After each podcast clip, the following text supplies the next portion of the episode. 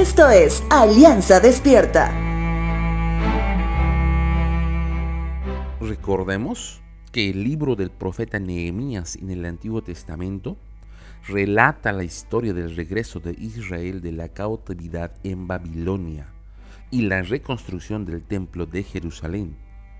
Entre todo, el pueblo se puede ver reacciones distintas de quienes son parte de este tiempo, quienes añoraban volver a ver el templo que alguna vez fue, y las nuevas generaciones que finalmente verían un templo tal cual sus antepasados les habían contado a pesar de la oposición y de la dificultad de edificar un templo tal cual en su momento Salomón lo había hecho, implicó un reto adicional, ya que nuevamente se enfrentaban al ciclo espiritual interminable hasta ese momento.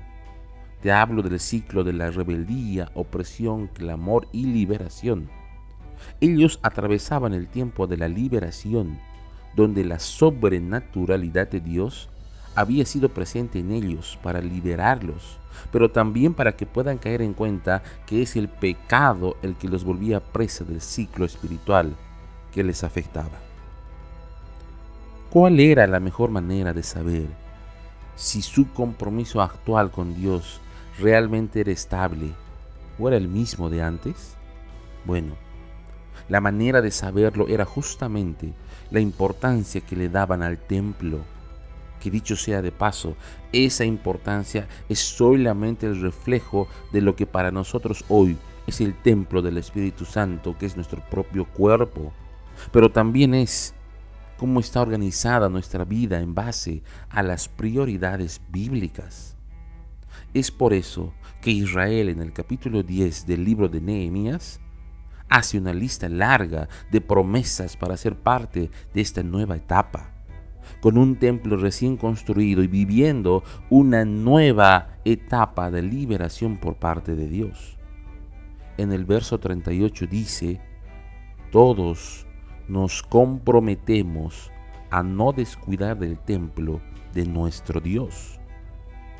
El compromiso que hicieron las familias que darían gloria y honor a nuestro Dios Santo en ese templo, se comprometieron a que serían fieles con sus diezmos y ofrendas, que sus hijos serían entregados al Señor, que trabajarían en negocios lícitos, inclusive que el yugo desigual no sería parte de sus familias.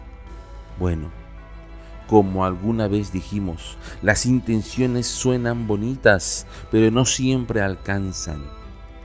Alguien dijo, muéstrame cómo es el orden de la cocina o del baño de tu casa y te diré cómo es tu orden de prioridades y tu nivel de compromiso del cuidado del templo de nuestro Dios.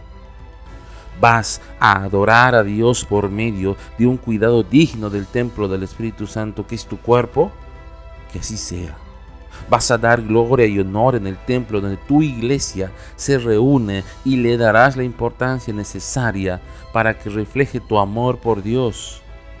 Que así sea.